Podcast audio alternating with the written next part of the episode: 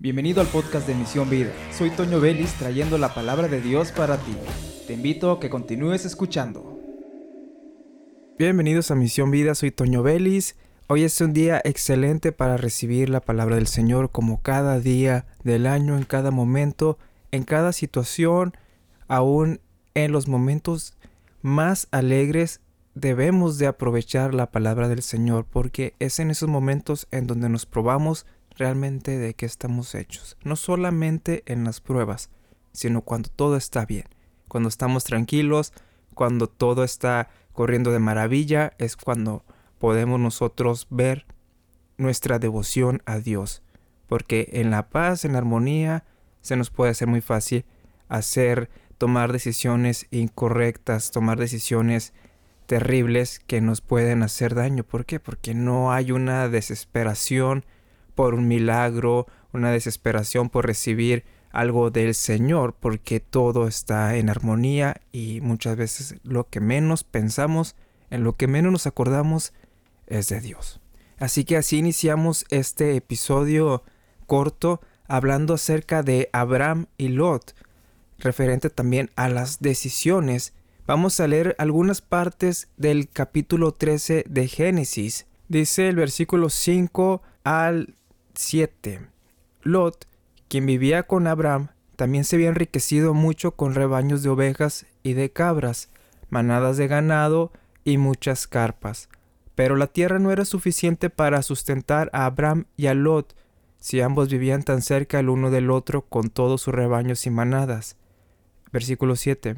Entonces surgieron disputas entre los que cuidaban los animales de Abraham y los que cuidaban los animales de Lot. En aquel tiempo también vivían en la tierra los cananeos y los fereceos. Hermanos, hay ocasiones en las que nos tenemos que enfrentar a situaciones, decisiones con amigos, familiares, compañeros de trabajo y demás. Debemos de decidir qué rumbo vamos a tomar o qué es lo que va a hacer que la situación dura que estaba pasando, que los momentos tensos terminen. Abraham estaba viendo una situación complicada porque lo que era parte de su familia era alguien a quien él obviamente amaba. Pero la situación que estaban viviendo ellos no era muy favorable a la relación que había. Me imagino que si dejaban así pasar el tiempo, las fricciones habrían agrietado la relación de ellos como familia. Y eso podría traer situaciones de pecado, situaciones de murmuración, situaciones de envidias, de rencores, de malos pensamientos hacia la otra persona. Y esto nos lleva a estar en una situación pecaminosa. Abraham, como todo un sabio, toma una decisión. En el versículo 8 dice, finalmente Abraham le dijo a Lot, no permitamos que este conflicto se interponga entre nosotros o entre los que cuidan nuestros animales. después de todo, somos parientes cercanos. Una decisión difícil. Él tiene la facultad de elegir porque Él es eh, el líder ahí.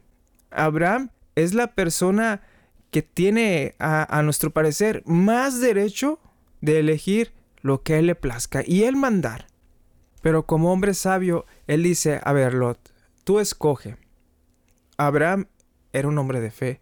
Abraham era un hombre que veía más allá. El panorama de visión de Abraham era más amplio que la vista natural que tenemos muchos nosotros, porque él veía a través de los ojos de la soberanía de Dios, a través de los ojos de la buena voluntad de Dios y a través de los ojos de la provisión de Dios.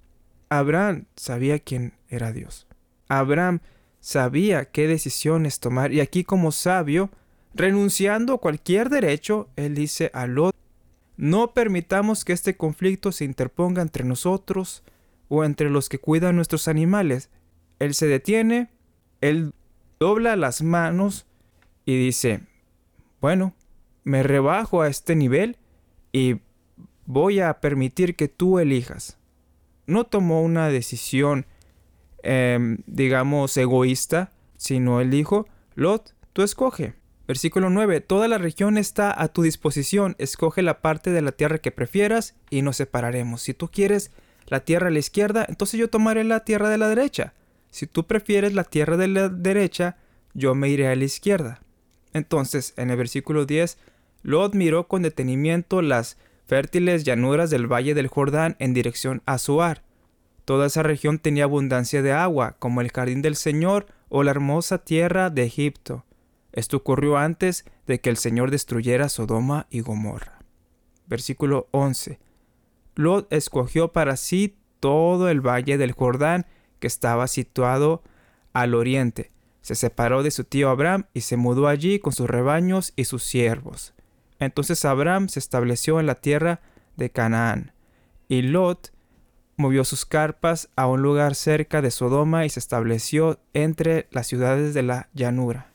Lot no vio más allá, y aquí ya nos está dando un adelanto de lo que vendría, que está la situación de Sodoma, una muy mala decisión.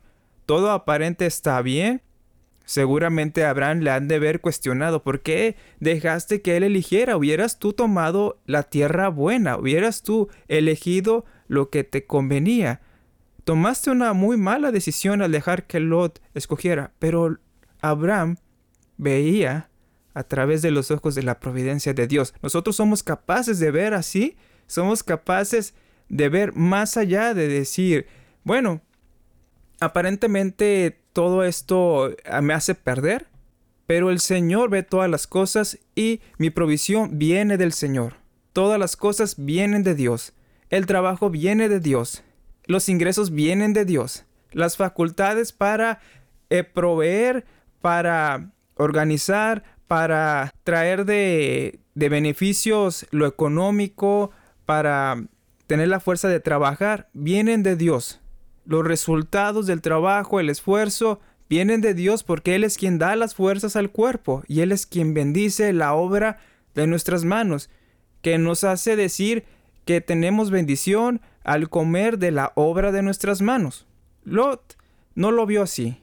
Él vio nada más lo que estaba frente de él en lugar de ver hacia Dios. Nosotros podemos ver todo lo bonito del mundo o ver lo que Dios tiene mejor para nosotros, caminar conforme a lo que el Señor tiene establecido, aunque aparentemente no parezca lo mejor. Pero así nos evitamos conflictos. Hay que evitar ese tipo de conflictos. Hay que evitar que las personas a nuestro alrededor lleguen a, la murmuración, lleguen a pecar con envidias, con celos, y nosotros ser piedra de tropiezo. A veces tenemos que doblegarnos así.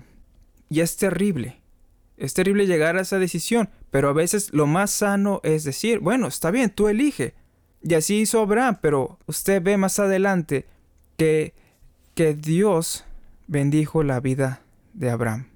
Él se fue y el Señor le dijo la promesa tan hermosa que ya conocemos de que daría a sus descendientes toda esta tierra. Y así fue. Dios cumplió. Entonces, usted vea más allá de lo que aparentemente es una pérdida. Aparentemente es una mala decisión, pero si usted lo hizo confiando en el Señor, evitando cualquier situación de pecado, y hablamos de que en lo razonable, en lo lógico, tampoco es de que usted vaya a doblegarse cada vez que alguien tenga un capricho de algo, pero si la situación lo amerita y Dios lo está guiando a tomar decisiones así, adelante. ¿Por qué? Porque vivimos, como lo hemos mencionado antes, para la gloria de Dios. John Owen dijo que todas las obras hermosas del mundo se marchitan al contemplar la gloria de Cristo. Todo lo que usted puede ver en la naturaleza se marchita ante esa hermosa gloria. Si vemos la gloria de Cristo, todo lo que dejamos atrás, puede ser una ciudad grande para irnos a trabajar a un pueblo para el Señor. Todo eso se marchita. Todas esas flores que podemos llamar una ciudad, ahora no son nada. ¿Por qué? Porque la gloria de Cristo trae una belleza que nos hace ver más allá del, panorama. Vemos ahora que hacia el futuro Dios traerá buenas cosas y a usted sabe el destino terrible que vivió la ciudad de Gomorra y de Sodoma, el destino de su esposa y muchas cosas terribles que pasaron después. Así que no tome decisiones a la ligera si hay un enfrentamiento, sino póngalo todo en manos de Dios y actúe para la gloria de Dios. Termino con primera de Corintios 10:31 que dice, así que sea que coman o beban o cualquier otra cosa que hagan, háganlo todo para la gloria de Dios. Hagamos, tomemos las decisiones para la gloria de Dios. Si usted aparentemente pierde, gana mientras esté caminando dentro del propósito de Dios. Soy Toño Vélez, esto es Misión Vida. Nos escuchamos a la próxima.